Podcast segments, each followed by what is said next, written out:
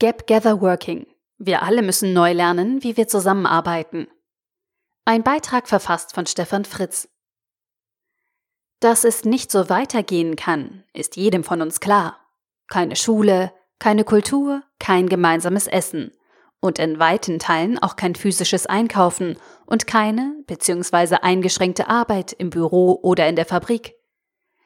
Immerhin haben wir schon neu gelernt, wie wir Lebensmittel einkaufen können, ohne uns gegenseitig allzu sehr zu gefährden, mit Abstand, Geduld und Dankbarkeit. Wie es genau weitergeht, weiß keiner so genau. Obwohl sich die Informationslage nur von Woche zu Woche ändert, wird täglich darüber berichtet.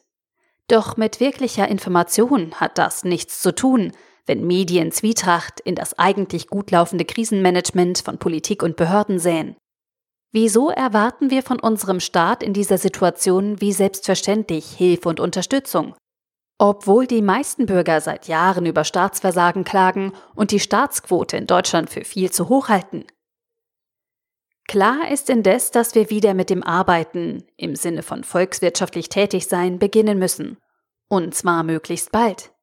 Denn auch unser Staat kann die aktuelle Situation nur noch über sehr wenige Wochen finanzieren, bevor einzelne oder viele Staaten auf diesem Planeten gleichzeitig wirtschaftliche Schwierigkeiten bekommen.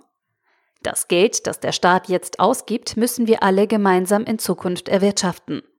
Es ist also etwas verquer, der Wirtschaft zu unterstellen, sie hätte Interesse an der Wiederaufnahme der flächendeckenden Arbeit und die Wirtschaft sei aus kapitalistischer Niedertracht bereit, dafür den Tod vieler Menschen in Kauf zu nehmen. Es muss im Interesse jedes Einzelnen von uns sein, möglichst bald wieder arbeiten gehen zu können. Nur so kann Gesellschaft, also das Zusammenspiel von Wirtschaft, Mensch und Staat, in einer arbeitsteiligen Welt funktionieren.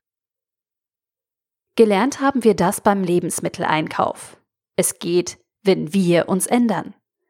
Widerwillig akzeptiert haben es die meisten Menschen bei der Reduktion der physischen sozialen Kontakte. Wenn man sich die Zahlen von Google anschaut, dann sieht man, dass es nicht alle akzeptieren, sich persönlich einzuschränken, um andere zu schützen. Die Bayern zum Beispiel scheinen nicht nur zur Wiesen ein ausgeprägtes Bedürfnis nach Nähe zu haben. Jetzt müssen wir neu lernen, wie wir wieder arbeiten gehen können, ohne uns und andere zu gefährden.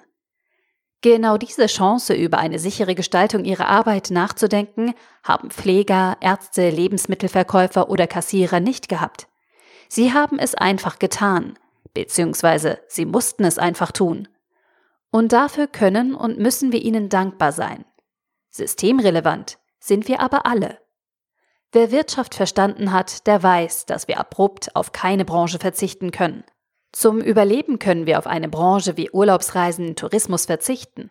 Aber im wirtschaftlichen Miteinander würde es Jahre dauern, den dauerhaften Wegfall dieser Branche zu verarbeiten. Die Anhänger von New Work haben zuerst gejubelt. Ja, wir wissen schon lange, wie man digital von zu Hause arbeitet. Inzwischen ist klar, dass Arbeiten im Homeoffice für ein paar wenige Tage ganz nett ist. Diese Grenze ist aber inzwischen bei uns allen überschritten. Die direkte menschliche Interaktion, auch mit den bisher vielleicht manchmal verhassten Arbeitskollegen, ist für uns Menschen, für unser seelisches Gleichgewicht, unsere Leistungsfähigkeit, unsere Kreativität und unsere Zufriedenheit unerlässlich. Also werden auch die Menschen, die rein theoretisch überall, also sogar von zu Hause aus arbeiten können, wieder neu lernen müssen, wie sie eine neue Form von Büroarbeit organisieren, damit menschliche Interaktion mit möglichst geringer Gefährdung möglich wird.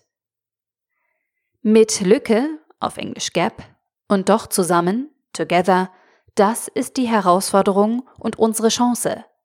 Gap Gather Working. Doch wie das genau in unserem eigenen Job gehen soll, das sagt uns kein Chef, kein Staat, keine Gewerkschaft und auch kein Arzt. Denn es kennt sich noch niemand damit aus.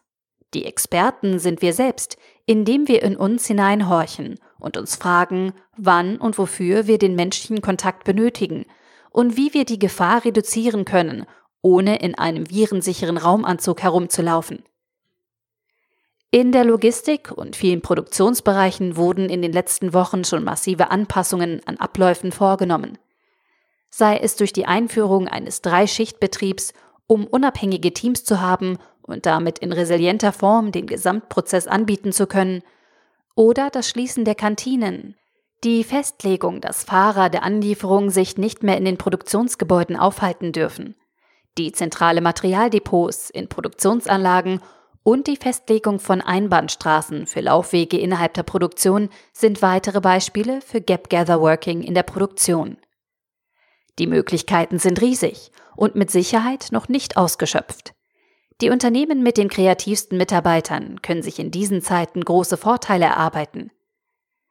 Solche Ansätze lassen sich auch auf den Büroalltag übertragen. Keine Gespräche in der engen und gemütlichen Kaffeeküche. Vielleicht auch ein Mix zwischen Arbeiten im Homeoffice und im Büro.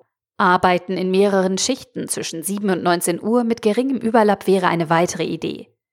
Aber auf jeden Fall wird Gap Gather Working im Büro ein Mix mit mehr digitaler Arbeitstechnik werden. Videokonferenzen, cloudbasierte Collaboration-Lösungen und Digital Workplace-Lösungen werden verstärkt in den Office-Alltag eingebunden werden. Klar kennen wir das schon irgendwie. Aber nutzen wir die Möglichkeiten wirklich richtig und sinnvoll? Damit die produzierten Waren auch verkauft werden können, benötigen wir offene Geschäfte, Möbelhäuser, Autohäuser und Elektronikläden. Vielleicht bringen uns die Erfahrungen aus diesen Wochen auch in diesem Bereich einen Riesenschub in Richtung Digitalisierung. Kompetente Fachberatung, sowohl im Geschäft als auch per Video von zu Hause mit einem persönlichen Ansprechpartner. Ein Mix aus Online- und Offline-Handel. Aber auf jeden Fall eine Besinnung auf die Kernkompetenzen. Hier hoffe ich auf echte Innovationen für ein Gap-Gather-Shopping. Ich hatte zumindest schon ein tolles kundenfreundliches Erlebnis bei der Telefonberatung mit anschließendem Vorbeibringen und der Möglichkeit zur Anprobe von Laufschuhen. Es wäre doch schön, wenn wir möglichst bald wieder mit dem gemeinsamen Essen mit Freunden und Familie anfangen könnten. Aber halt, stopp. Leider ist es ganz einfach so. Wie wir es bei unseren Kindern fordern, kommt vor dem Spiel die Arbeit. Und wenn wir nicht alle so schnell wie möglich irgendwie wieder zur Arbeit zurückkommen, dann wird es auch mit dem gemeinsamen Genießen keine echte Perspektive haben. In dieser Hinsicht waren wir in den letzten drei Wochen ja durchaus schon kreativ mit Videowein trinken und Videogesellschaftsspieleabenden. Dabei gilt es, den natürlichen Egoismus zu überwinden. Wer merkt schon, wenn ich mich bei mir zu Hause mit fünf Kumpels treffe? Klar, erstmal keiner. Aber wenn das jeder macht, dann merken wir es alle. Erst sagt uns die Kanzlerin, es kommt auf jeden von uns an. Und jetzt wird uns noch mehr abverlangt. Jeder von uns soll sich selbst Gedanken machen, wie er für sich und für andere das Leben in Zeiten des Coronavirus neu gestaltet. Get Gather für alle Lebensbereiche.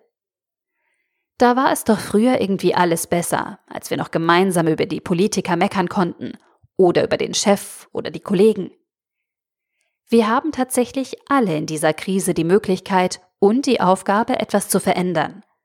Es kommt aktuell auf die parallele Veränderung von Tausenden von Kleinigkeiten an, um Wirtschaft wieder als Ganzes zu ermöglichen.